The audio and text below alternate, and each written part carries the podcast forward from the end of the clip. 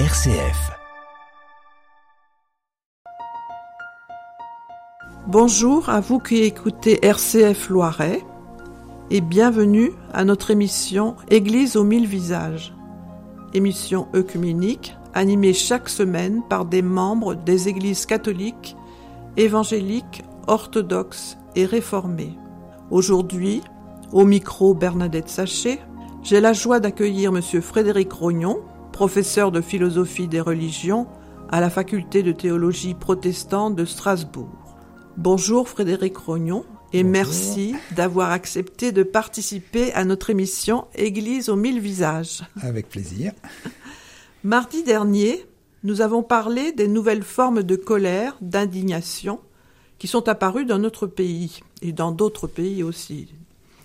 Aujourd'hui, nous allons aborder le thème suivant Comment être acteur responsable dans une société divisée?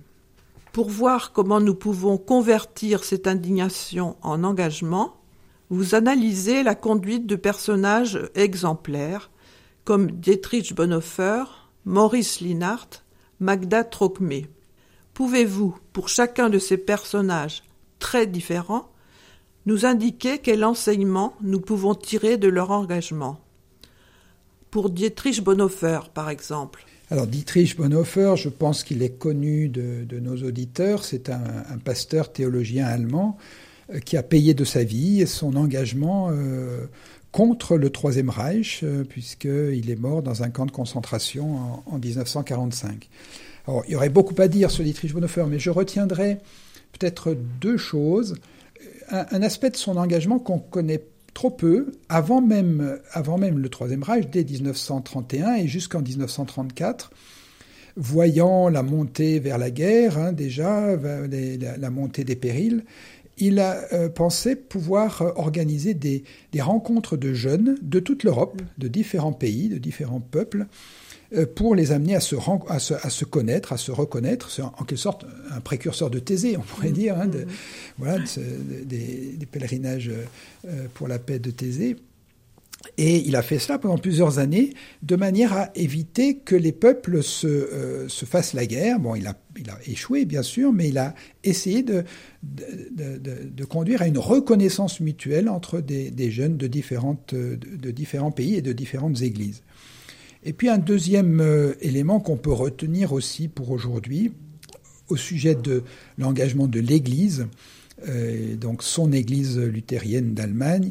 Une partie de cette église a eu un engagement courageux hein, pour, euh, pour s'opposer au, au, Troisième Reich, mais euh, Dietrich Bonhoeffer considérait qu'elle n'allait pas assez loin lorsqu'elle se défendait elle-même de l'emprise du régime sur l'Église et qu'elle n'avait pas un mot pour, pour les Juifs, par exemple.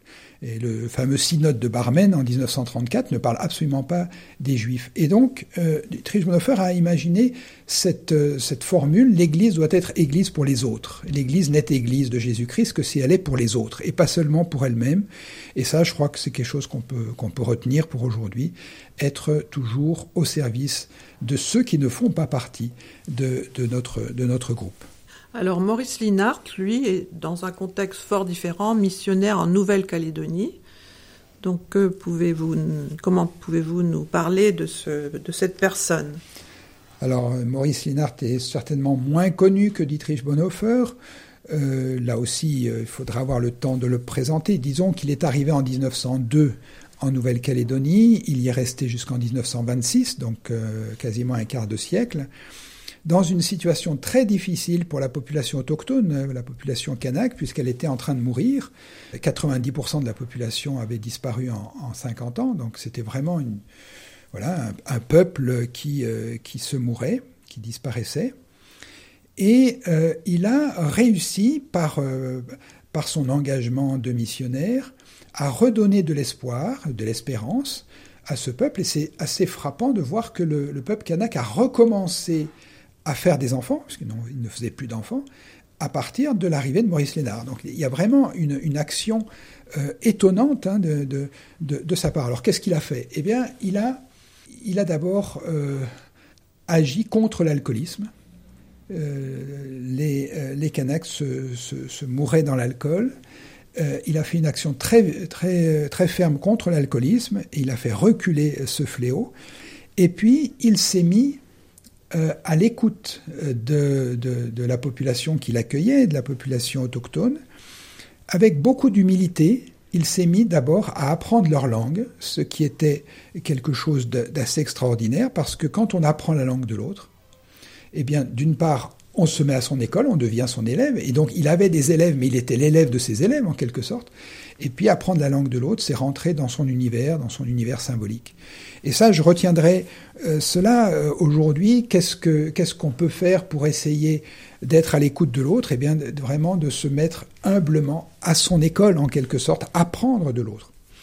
Au point que, et je terminerai avec cela pour euh, Maurice Lénart, quand il est revenu après un quart de siècle d'apostolat. De, Quand on lui a demandé, alors, monsieur le missionnaire, qu'est-ce que vous avez, euh, combien de conversions vous avez obtenues Il disait, euh, peut-être une, la mienne. voilà, donc ça c'est une expression qu'on peut retenir aussi de la part d'un grand homme qui s'est fait tout petit.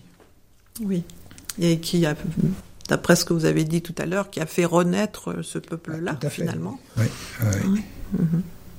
Et donc, alors dans un tout autre euh, contexte encore, Magda Trocmé, qui avait créé avec son mari l'école nouvelle Sévenol. Euh, voilà, que pouvez-vous nous en dire?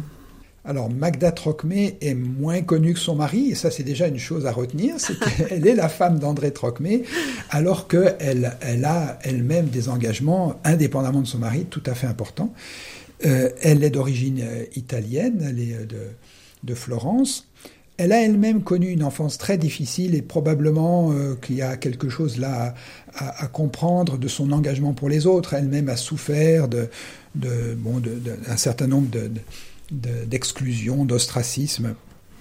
Euh, et, donc elle, elle s'est vouée pour, euh, pour les plus petits tout au long de sa vie. Son mari a été pasteur au Chambon-sur-Lignon en 1934. Ils sont restés jusqu'en 1950 et donc toute la période de la guerre, ils étaient au Chambon-sur-Lignon.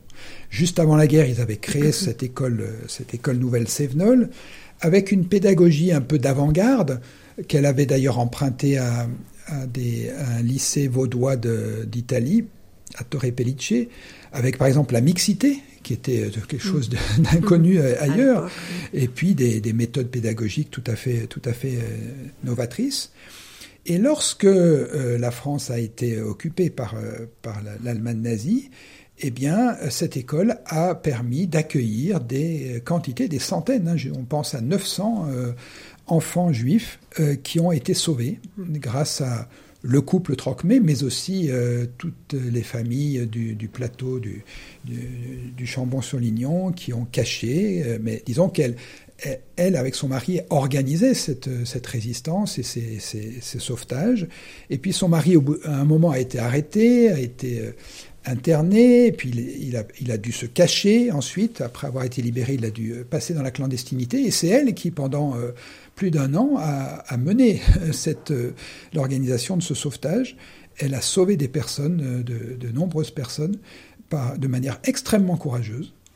Et voilà, donc ça c'est un, le, courage, le courage, c'est quelque chose que je retiens euh, de, son exemple. Oui.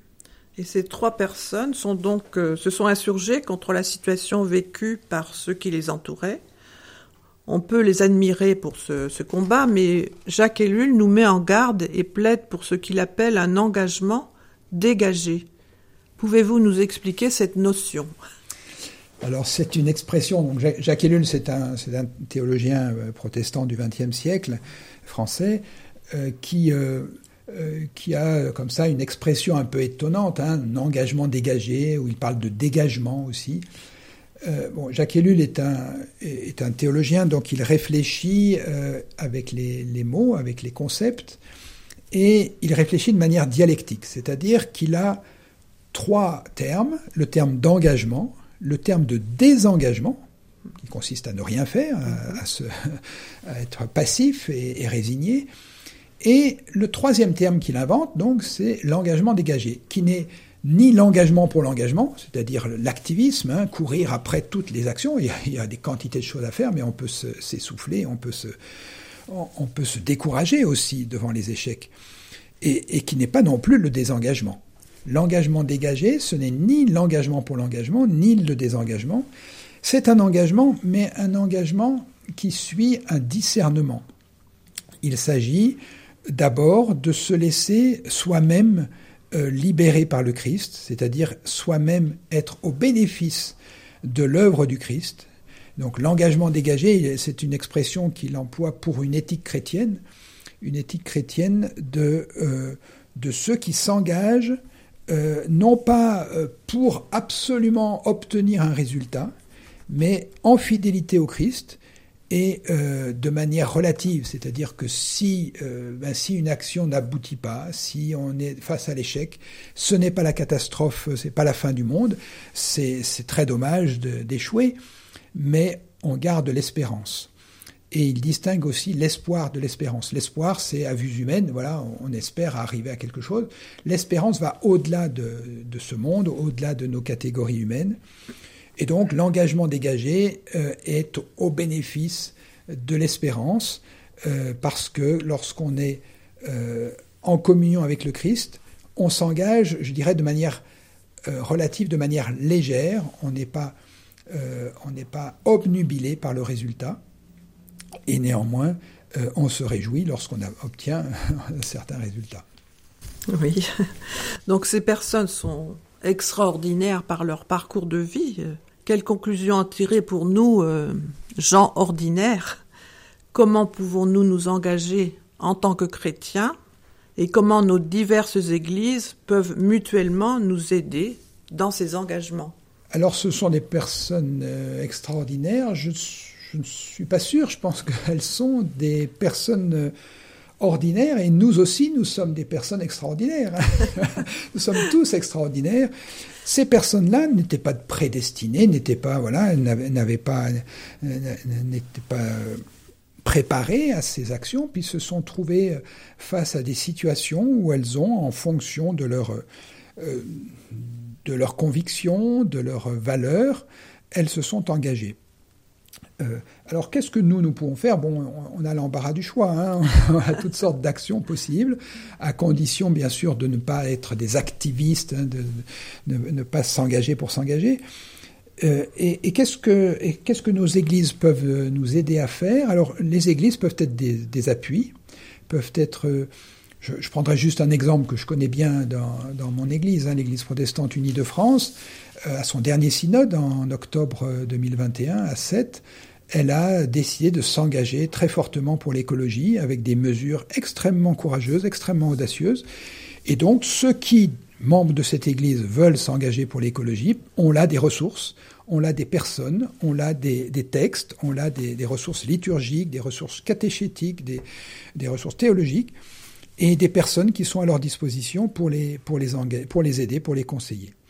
Voilà, les églises peuvent nous aider, mais je terminerai quand même en disant, mais finalement, qui est l'église si ce n'est nous-mêmes Donc nous sommes, nous aussi, euh, voilà, les, les, uns avec les autres, euh, dans, cette coopération, dans cette synergie, euh, pour nous aider les uns les autres, pour nous encourager dans ces engagements.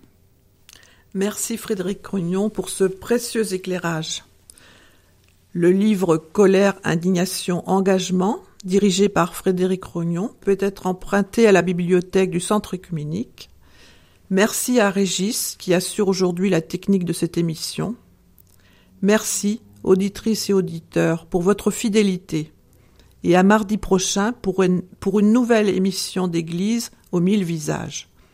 N'oubliez pas que vous pouvez réécouter cette émission podcastée sur le site internet rcf.fr Église aux mille visages.